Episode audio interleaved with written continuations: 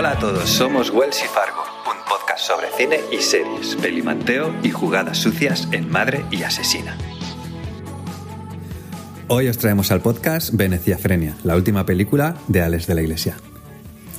La película nos cuenta la historia de un grupo de españoles que deciden ir a celebrar una despedida de soltera a Venecia durante la época del carnaval. Pero una vez allí se encuentran que, bueno, no todo es tan bonito como habían imaginado y hay miles de venecianos que manifiestan su malestar por la invasión turística y la destrucción acelerada de la ciudad. Sin embargo, lo que no saben es que las quejas de algunos vecinos no se quedarán simplemente en pancartas y manifestaciones, sino que algunos vecinos irán más allá.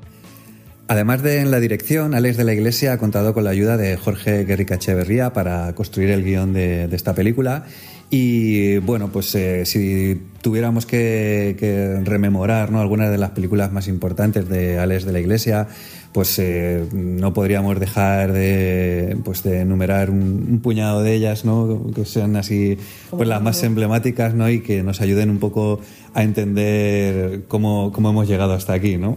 y, y, bueno, pues que creo que pues, eh, tenemos que recuperar un poco la archiconocidísima El Día de la Bestia, ¿no? que, podría ser una de las más icónicas de, de Alex de la Iglesia sin olvidarnos pues eh, de aquella acción mutante que era mm, tremendamente delirante y, bueno, es una película increíble, ¿no? Pues a pesar de que estoy de acuerdo contigo en que las películas más emblemáticas de Alex de la Iglesia son El Día de la Bestia o Acción Mutante, yo personalmente prefiero las películas que ha hecho en época más reciente, como por ejemplo La Comunidad o El Bar, que fueron películas divertidísimas, donde no solamente hay una película de terror o un slasher, sino que siempre hay un trasfondo dentro de sus películas y aparte eh, todo ello lo mezcla con humor. Sí, de hecho, bueno, una, de las características más interesantes de, de de la Iglesia es ese componente satírico ¿no? que, bueno, queda entre líneas dentro de sus películas.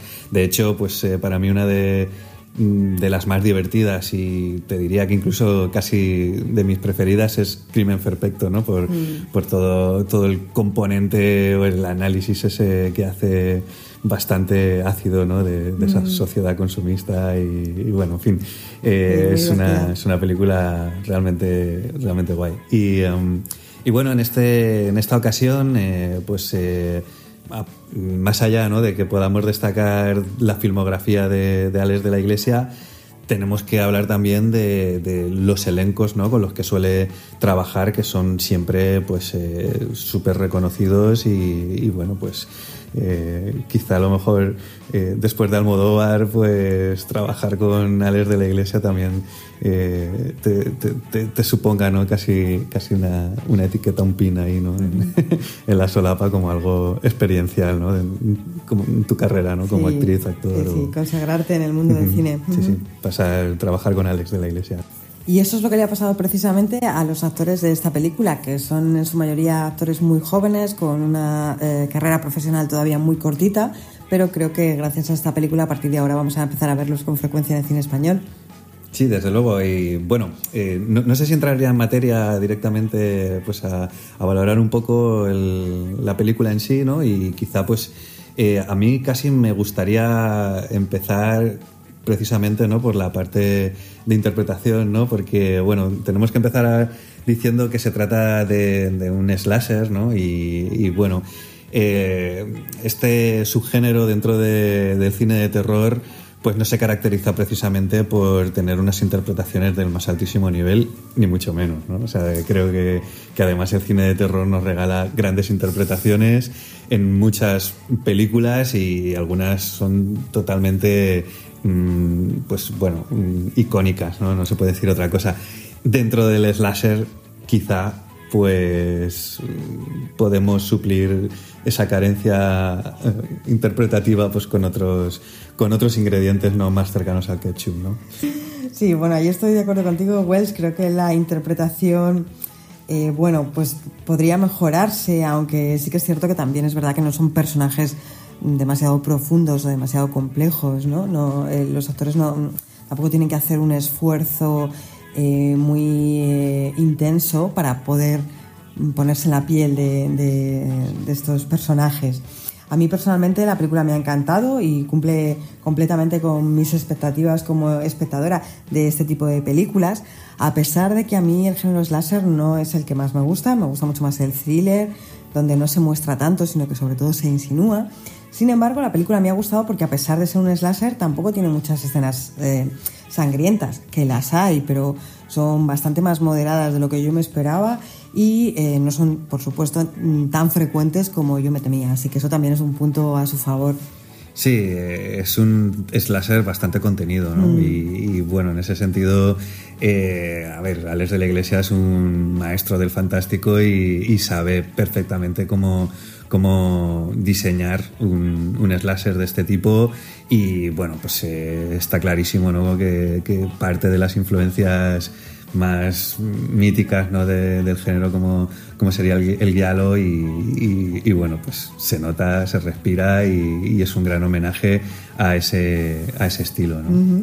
Sí, y no solamente al cine giallo, sino que también eh, yo, por ejemplo, he visto un guiño a una escritora norteamericana que se llama Donna León, que escribe novelas policíacas donde su personaje principal es un comisario veneciano que se llama Guido Brunetti, eh, que yo creo que ha servido de inspiración también al, al nombre del comisario de, la película, de esta película, ¿no? Que se llama Brunelli, ¿no?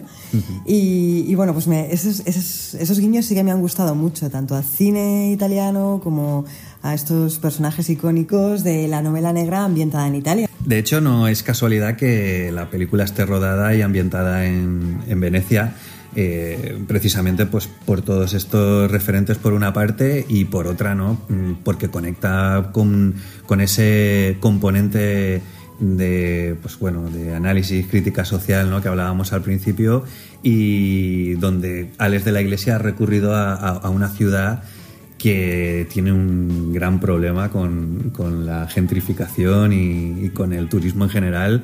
Y, bueno, pues le han dado un poco una vuelta a toda esta, a toda esta problemática y la han resuelto cuchillo y... sí, de la manera propia del cine de terror. Y, bueno, además es un problema que nosotros como españoles también tenemos muy presente, ¿no? Porque no solamente en Italia ha sucedido eh, este problema con el turismo masivo, sino que también en España, en algunas ciudades españolas, también mm, se han demostrado en numerosas ocasiones el malestar por esta invasión turística que en ocasiones pues no beneficia precisamente a las personas que residen en esa ciudad. Pero bueno, también destacar que además Venecia tiene la particularidad de que es una ciudad eh, bellísima y sobre todo en esta época, en la época del carnaval. Y esto lo demuestra también en el, en el vestuario, ¿no? Con esos trajes maravillosos. Sí, de hecho el diseño de producción y, y casi la proeza, la proeza y la suerte, ¿no? De poder haber rodado eh, en Venecia, además, eh, durante el confinamiento por COVID, eh, pues bueno, es un regalo, yo creo, para todo el equipo que ha podido participar en, en el rodaje, disponer de un, de un, escenario tan espectacular. Bueno, de hecho, en el making of cuentan que que coincidió el rodaje de la película con, con Misión Imposible, ¿no? Y, bueno, que eso pues dio lugar a, situaciones bastante cómicas y, y bueno, eh, por otra parte también os, os recomendaríamos que, que, si tenéis la ocasión de poder ver el, el making of, que lo tenéis disponible en Amazon Prime, eh, en Amazon Video, perdón, en Prime Video, perdón, eh, pues que, podáis verlo porque, porque bueno, vale la pena eh, pues ver, ver cómo, cómo, han sido algunos de los detalles del rodaje. exacto, también viendo el making of podemos entender un poco el contexto en el que se rodó la película, ¿no?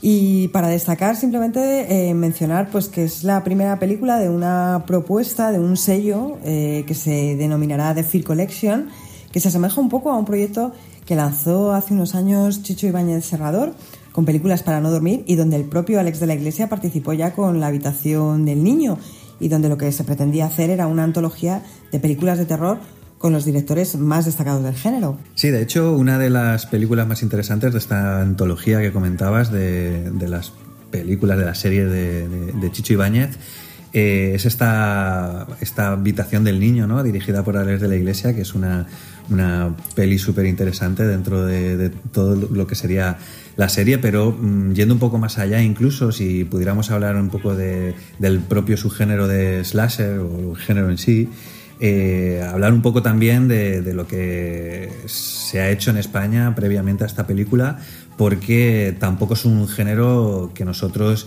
hayamos eh, desarrollado, nosotros quiero decir, pues, eh, dentro de la cinematografía española, que hayamos desarrollado mucho, ¿no? Sí que tenemos eh, películas de culto, directores míticos, ¿no? Como podría ser Jesús Franco, o, películas tremendamente desastrosas, ¿no? Como aquella Killer Barbies, ¿no? De, del propio Franco, y, bueno, podríamos nombrar unas, unas cuantas y, bueno, más allá de, de, lo anecdótico de algunas de ellas, eh, de lo catastrófico de otras, eh, quiero decir que tampoco es que sea un género que nosotros hayamos llevado a, a niveles importantes. Y, en este sentido pues me gustaría decir que, que esta película de, de Alex de la Iglesia mm, pone ahora el listón a a un nivel muy muy interesante y, puede mirar a la cara sin, miedo de ningún tipo a, películas del género míticas y, bueno, sobre mm. todo modernas.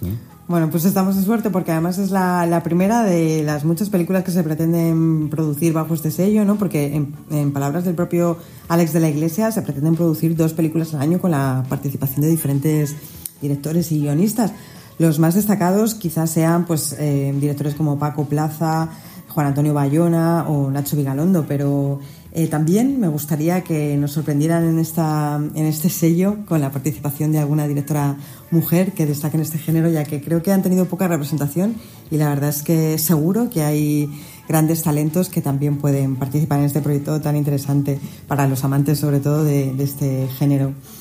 Y bueno, además simplemente destacar, ya para terminar con este tema, destacar que The Fear Collection además tiene muy, muchas posibilidades, ¿no? porque consta con eh, eh, financiación importante, ya que es una colaboración entre Sony Pictures, la propia productora de Alex de la Iglesia y Carolina Bank, y eh, todos ellos asociados con Amazon Prime Video. Así que, bueno, pues yo creo que hay posibilidades económicas, hay talento, así que esperemos que, que salgan grandes películas de aquí.